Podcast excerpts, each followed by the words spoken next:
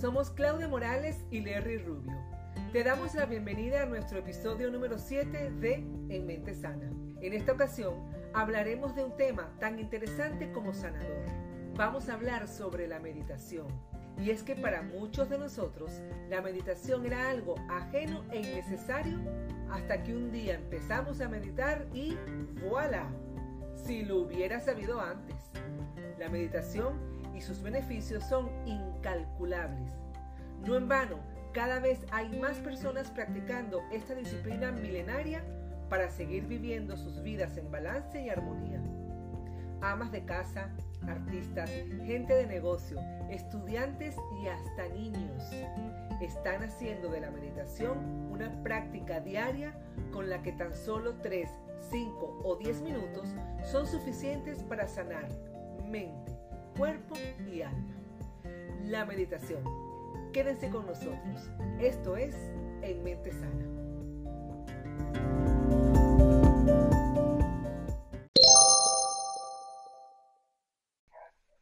Bueno, y como siempre estoy aquí con mi amigo, el psicólogo Larry Rubio. Hola Larry, saludos.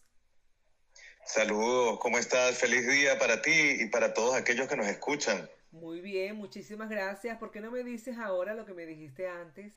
¿Y qué fue eso específicamente? Porque te dije muchas cosas. me dijiste que estaba muy...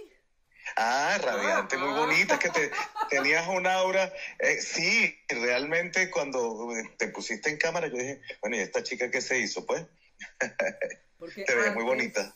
De sentarme aquí a grabar, medité 10 minutos. Ah, bueno, de eso es que vamos a hablar precisamente, Claudia, qué bueno. Exactamente. Bueno, mi gente querida, hoy vamos a hablar de la meditación y bueno, vamos a empezar con una pregunta que no va a sorprender a nadie, Larry. ¿Qué es la meditación?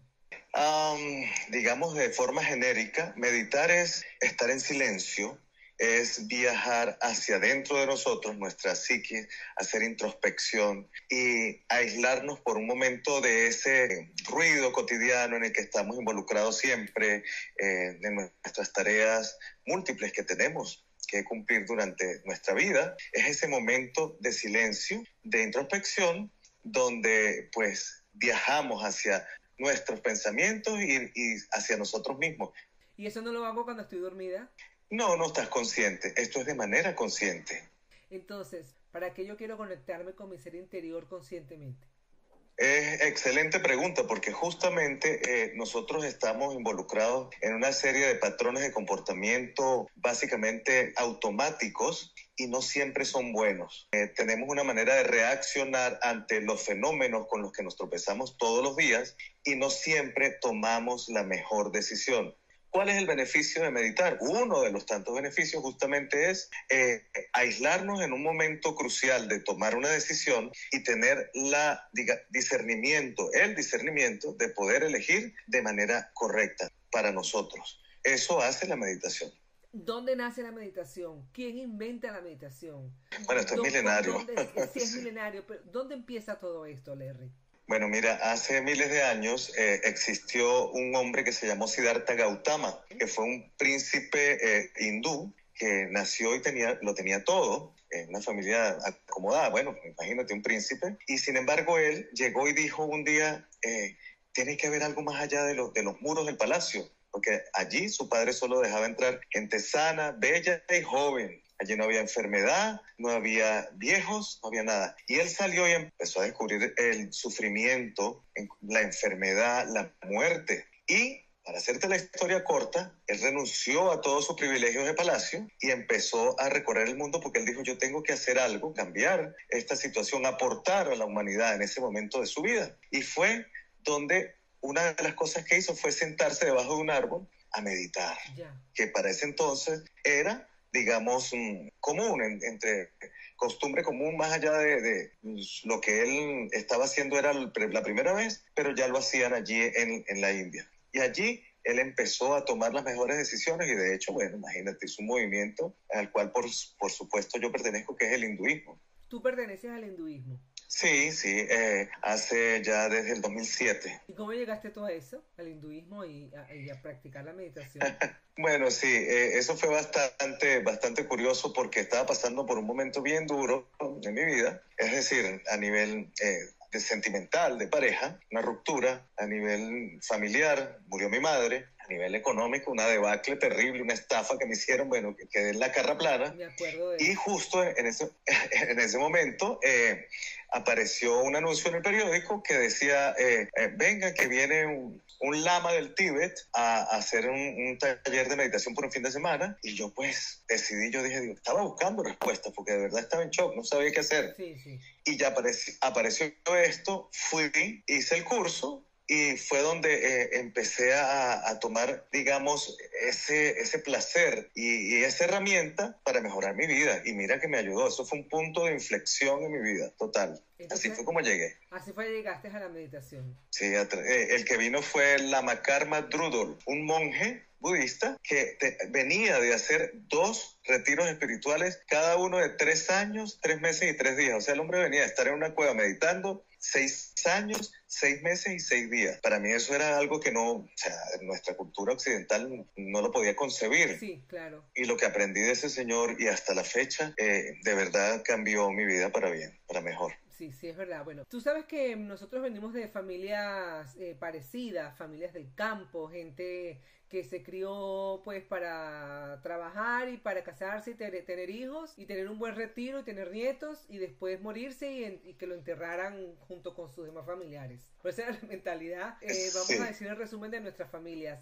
Nada nuevo era bienvenido y muchísimo menos algo tan, vamos a decir, extraño para ellos como la meditación. Te lo digo por lo siguiente, yo crecí escuchando que eso era de marihuaneros, que la meditación era de gente eh, vaga, que era de, de, que era de vagos. Se asociaba. Sí, sí. Sin sí. embargo, la meditación tiene muchísimos beneficios. También hay muchísimos mitos sobre la meditación.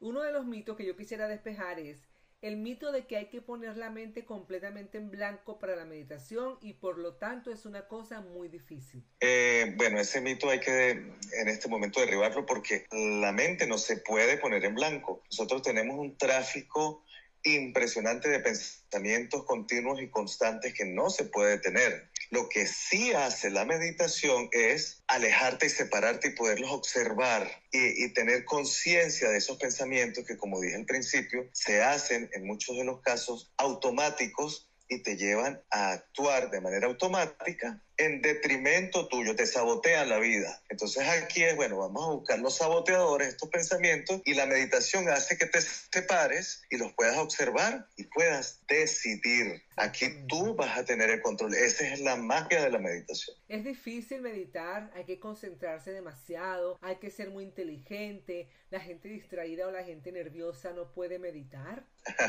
Mira, eso, eso me lo han preguntado mucho porque yo doy clases de yoga y la termino con una meditación al final de la clase. Y fíjate que hay muchas personas que me hacen la misma pregunta, igualito, mira, pero es que yo no puedo porque es que mi cabeza, no, no, si tú no comienzas y das el primer paso, pues nunca lo vas a hacer y no vas a averiguar. Lo primero es comenzar con poquitos minutos. Y por supuesto, siguiendo una serie de preparación física, ¿verdad? Que debes, digamos, como eh, respirar, que ese es un factor sumamente crucial eh, para, para meditar, es la respiración. Y, y colocaron la mirada, digamos, eh, difundida en un punto en el espacio, eh, en, con los ojos entreabiertos, o puede ser con los ojos cerrados, pero mucha gente a veces se queda dormida y pues no es recomendable. Tiene que ser el ojo entreabierto. A mí me gusta con y los si ojos se puede. cerrados. Bueno, y se puede hacer, pero es eso, comenzar de poquito. Sí se puede, claro, claro. que sí.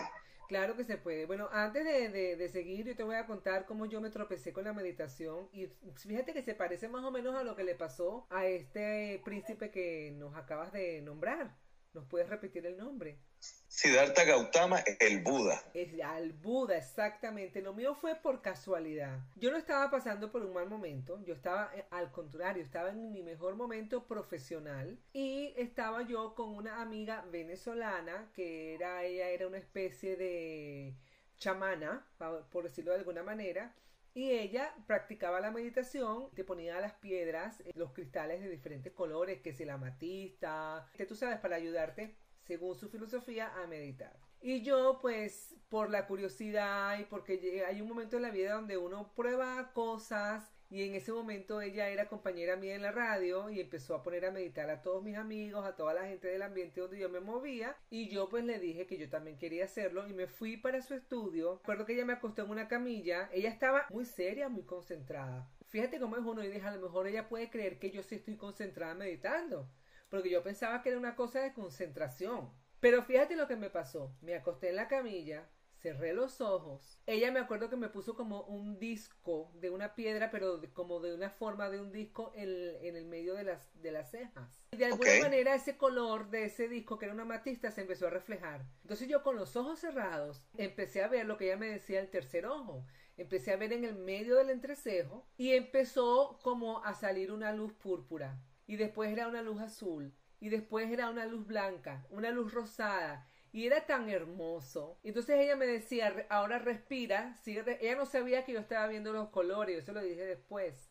Pero fíjate que ella me decía, respira, respira. Yo estaba respirando, estaba viendo los colores, estaba disfrutando, estaba muy, como, muy ligera. Y cuando terminamos, ella me puso una campanita, me quitó las piedras y me dijo, ya estás lista. Y yo le dije, sí, le conté. Y me dijo, estabas meditando, pocas personas pueden ver los colores. Y yo le dije, eso es meditación pero yo estaba escuchando los carros, yo estaba escuchando tal cosa, y ella me decía, no, es que no tienes que dejar de escuchar. Eso de que una persona está concentrada y que no escucha nada y que si le hablan al lado no se entera es mentira. Tú puedes porque la mente es una cosa increíble. La mente lo, lo puede ver todo, lo puede entender todo. Pero sin embargo estaba haciendo mi ejercicio de respiración y la visualización de los colores, ¿no? Yo estaba escuchando todo, todo pero estaba meditando y fue maravilloso y me enganché a un punto, no fue que llegué a una adicción ni nada de eso, sino que llegué a un punto donde podía respirar involuntariamente, o sea, donde yo no forzaba la respiración, sino que el aparato respiratorio lo hacía solo. Y yo lo que hacía era observarlo. Pero una cosa que me duraba unos minutos, no era que estaba así 10 minutos. Todavía no lo hago 10 minutos o sea, si estoy meditando, lo hago un poquito y después sigo meditando, pero, pero voy a, la, a, la, a, hacer la respiración voluntaria, ¿ves? Pero esa respiración involuntaria, cuando es el aparato respiratorio que lo hace solito y tú la observas, son unos minutos preciados que me han ayudado tanto, Larry, porque yo era una persona ansiosa, eh, yo me levantaba con pensamientos negativos, acordándome de rencores de hace 20 años, eh, construyendo en mi cabeza lo que debía haber dicho para defenderme, o sea, cosas tan absurdas como, como esas, ¿ves?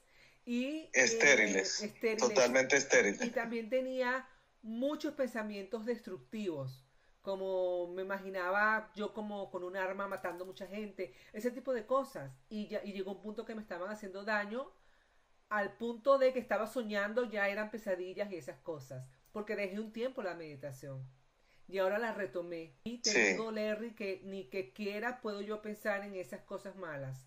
Y lo que tengo que retomar la meditación serán como dos, tres meses.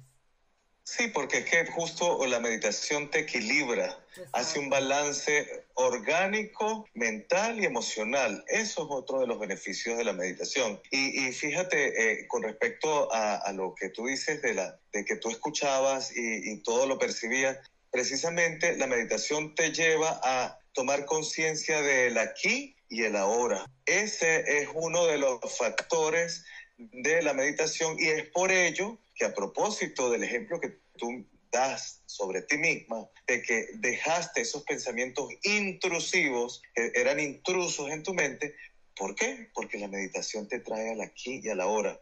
Yo como psicólogo eh, lo utilizo para pacientes con ansiedad, con estados de ansiedad, y se llama en psicología, como se conoce como mindfulness, la técnica del mindfulness, que son meditaciones guiadas. Entonces, eh, eso es sumamente efectivo.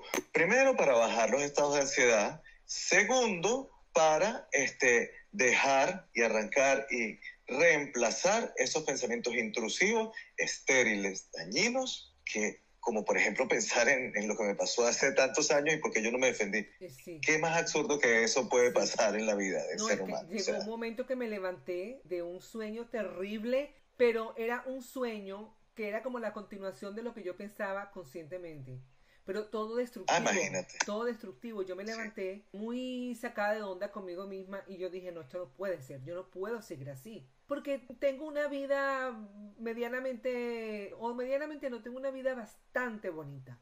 Como para yo sabotearme yo misma con ese tipo de pensamientos que son fantasiosos, que son cosas. Yo jamás voy a agarrar un arma y voy a caerle a tiros a una población. Entonces yo no tengo por qué estar pensando en esas cosas absurdas, ¿ves? Tengo entendido, Larry, que después de 21 días meditando, 3 minutos, los niveles de ansiedad bajan.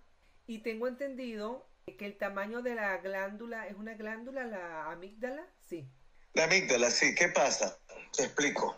Que el eh, tamaño de la eh, amígdala se disminuye. Nosotros tenemos, Sí, y, voy a explicar precisamente eso, porque es que no, la amígdala está lo que se llama en el cerebro, eh, digamos, primitivo, ¿sí? Allí es donde se manejan las emociones, eh, como la rabia, la ira, el deseo, todo lo, lo, que es animal, ¿sí? En nosotros, reptil. ¿Qué pasa? Eso es lo que muchas veces veces las personas no controlan y por eso es que están siempre involucradas en conflictos en, y viven esa vida, eh, digamos, destructiva, tanto para sí mismo como para los que lo rodean. Eso está atrás. Luego tenemos aquí lo que se llama la corteza prefrontal a nivel, digamos, de la frente y allí es donde está el, el neocórtex o cerebro nuevo, que es donde eh, tenemos nosotros a cargo las funciones eh, ejecutivas superiores como el raciocinio, eh, digamos, la meditación, el, donde podemos observar nuestra espiritualidad, si se quiere, desde allí, eh, digamos, las funciones superiores, la atención, la conciencia. Entonces, cuando se hace la meditación y volviendo a, tu aseveración de que después de 21 días de meditar 3 minutos diarios, se hace hábito, claro, y eso sucede para todo. Sí cuando tú haces una acción de manera repetitiva y si es posible a la misma hora por un periodo de tiempo que pueden ser 21 días o 40 días, mientras más, más se, eh, digamos, ancla y se posesiona de tu, de tu ser, se hace hábito. Y eso sí, efectivamente, mira, es que hay lo que se llama, Claudia, y para los que nos están escuchando, un examen físico que puede comprobar lo que se llama una resonancia magnética funcional. Y cuando y, eso se ha demostrado a través de, esa observación directa de tus redes neuronales con esa resonancia, de que áreas que estaban opacas, que estaban no funcionales, donde no habían redes neuronales, aparecen esas redes neuronales después de unos periodos de meditación prolongados. ¿Sí? Entonces eso es maravilloso. Se cambia la morfología de tu cerebro, porque es que nosotros tenemos, una de las ventajas que tenemos en nuestro cerebro es la neuroplasticidad. O sea, o sea, es moldeable, es maleable, manejable y se puede observar inclusive de forma física, morfológica, que eso, eso te, te vuela los tapones. O sea, aquí no es, señores, de que no, que lo que dice él y lo que dice el gurú de, de, la meditación, no, no, no, es que se comprueba. Y por eso es que la psicología de manera, la psicología es una ciencia, de manera enfática, lo tenemos recomendado y aplicamos a pacientes con, estados elevados de ansiedad, porque es que sí sirve, sí funciona. Sí, la, la ansiedad te hace cometer muchos errores, como por ejemplo estos pensamientos destructivos, la ansiedad te hace ver que hay peligro donde no lo hay, la ansiedad te hace creer que ese, esa fantasía de miedo que tienes en la cabeza se va a hacer realidad y es mentira. Por ejemplo, en el caso de la claustrofobia, yo lo he ido superando un poco con la meditación, aunque todavía me cuesta subirme al ascensor, pero en el caso de los túneles era un absurdo porque yo decía, yo no entro en un túnel, preferiría manejar por la periferia o manejar por las carreteras viejas que entrar a un túnel, porque yo decía, y si viene una piedra gigante, una por delante y una por detrás y tranca el túnel y más nunca salgo. Ese era mi pánico. Entonces yo decía, yo no agarro un túnel. Entonces, eso es lo que te hace la ansiedad, ese engaño tú lo crees verdadero, eh, y la amígdala, que es la que controla eh, los miedos, pues mm, cuando no meditas, cuando no la, cuando no la, la mm, entrenas, pues está descontrolada y es lo que te hace sentir los sudores y todas estas cosas. Otro punto. Por eso es que tenemos que amarrar la loca. Yo le digo la loca, esa hay que amarrarla. Sí, en el caso de los aviones, yo, yo por sí o por sí, yo tengo que viajar, aunque sea una vez al año, a Nueva York, porque yo trabajo allá. Yo trabajo aquí, teletrabajo, pero mi base de trabajo está allá. Entonces, ¿qué voy a hacer yo todos los años? ¿Morirme del pánico cada vez que el avión arranque? Ya estoy cansada de eso.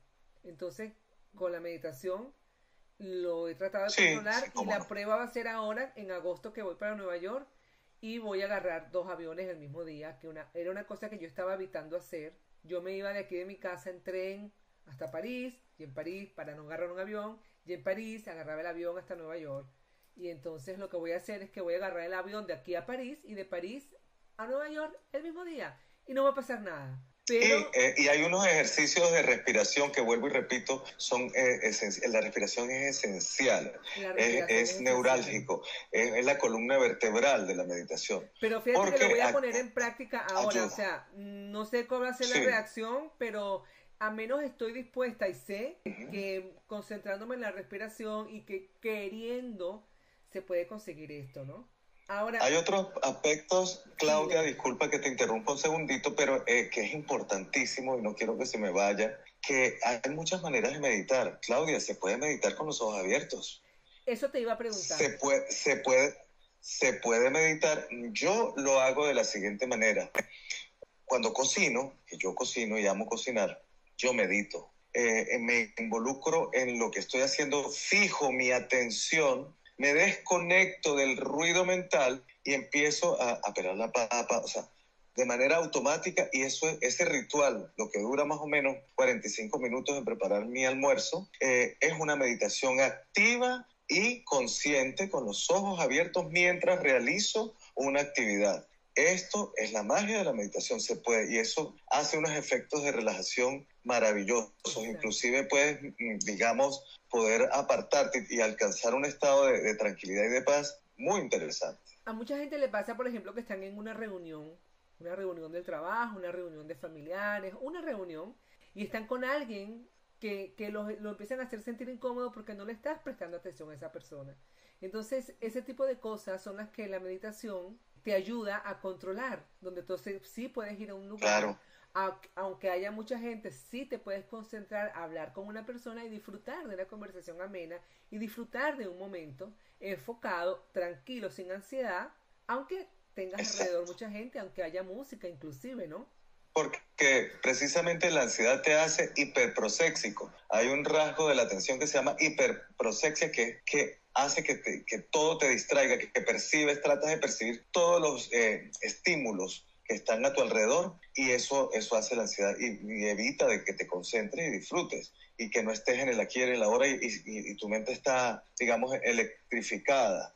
Eso es sumamente dañino porque es que en esos estados de ansiedad se segrega cortisol. ¿Y sabes qué hace el cortisol? Te intoxica y te envejece. Más allá de tu edad cronológica, tu edad aparente va a ser mucho más cuando estás en un estado continuo de ansiedad. Cuando me llega un paciente que yo veo, ajá, tiene 20 años, pero parece que tuviera 35, entonces edad cronológica incongruente con su edad aparente en mi, en mi informe. Y todo esto por el cortisol que genera los estados de ansiedad, las preocupaciones, el sufrimiento. Sí, como no, y, y, te, va, te va dañando, te acorta la vida, definitivamente te la acorta. Sí, con razón hay personas que tú las ves y las vuelves a ver después de un tiempo y resulta que en ese tiempo que tú no las viste, de repente pasaron por una pérdida o pasaron por una estafa o pasaron por, por momentos difíciles que, le, que uno dice, oye, le cayeron 10 años encima esta persona. Entonces no está tan descabellado ese comentario, ¿no? No, no está, no es descabellado para nada. Y, eso es un indicador, para mí como en la consulta, cuando estoy haciendo el examen mental, es un indicador importantísimo, claro que sí. Entonces, ¿cómo sé yo cuando empiezo a meditar? Bueno, empiezo ahí en las clases de meditación o pongo meditación guiada en YouTube o en Netflix, que hay unos docuseries de meditación guiada muy buenos, y empiezo a, a practicar la meditación. Pero ¿cómo sé yo cuando yo empiezo realmente a meditar? ¿Qué es lo que me dice a mí? Bueno, ya empezaste a meditar, estás ya estás en el camino.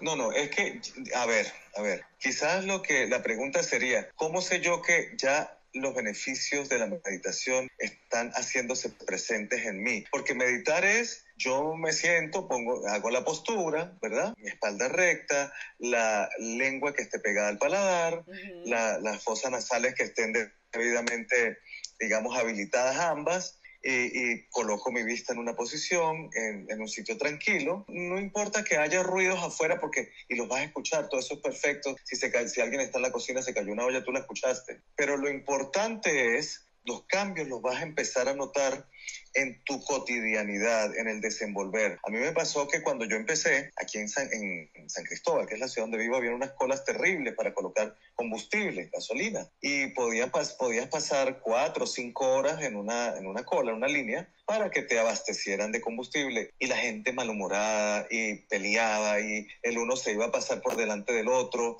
Y yo recuerdo que una señora, yo ya tenía como tres meses meditando, una señora eh, se metió delante mío y se, intentó meter y yo aceleré porque pues no estaba bien. Y esa señora me dijo, me gritó, la tenía muy cerquita la ventana de su carro mío, me insultó, me dijo cosas horribles y yo simplemente la miré, no me enganché y no me afectó, cosa que no pasaba antes, porque esos estímulos a mí me alteraban, me, me, me sacaban de mi ser, de mi centro.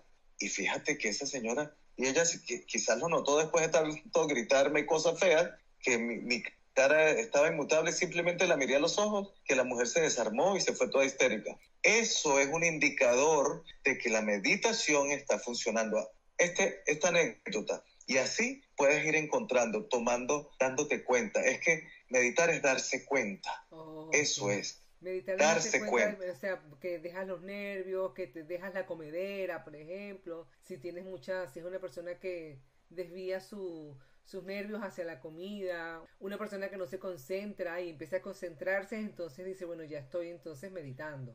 Y te ayuda, como dije en un principio, a tomar mejores decisiones para tu vida. Porque nosotros, Claudia, todo y, y los que nos están escuchando, cada segundo tenemos que tomar decisiones. Estamos tomando decisiones. Cada segundo, de manera consciente y de manera hasta inconsciente automática. Este, ¿Será que me voy caminando? ¿Me voy a agarrar un taxi o me voy en buseta? ¿Me divorcio de este hombre o me, me lo sigo calando? O sea, siempre estamos tomando decisiones. Cuando se medita, esas decisiones empiezan a ser más acertadas en favor tuyo. Una cosa, Larry, hace falta la ropa, falta los cojines, hace falta el incienso, las campanitas y la música tibetiana para meditar o eso es parte del negocio?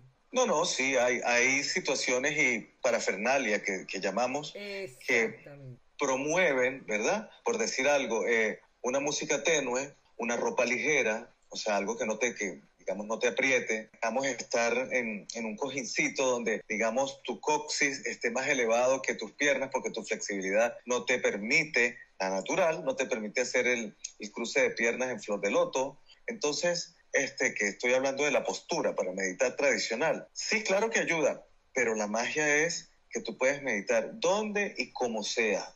Vuelvo y repito, yo medito cocinando y cocinando tengo mi ropa normal. Eso me gustaría lograrlo, eso de meditar donde como sea. Yo estaba escuchando en estos días un podcast también de la meditación y la entrevistada le estaba diciendo a la animadora que mientras estaban en la entrevista ella estaba meditando.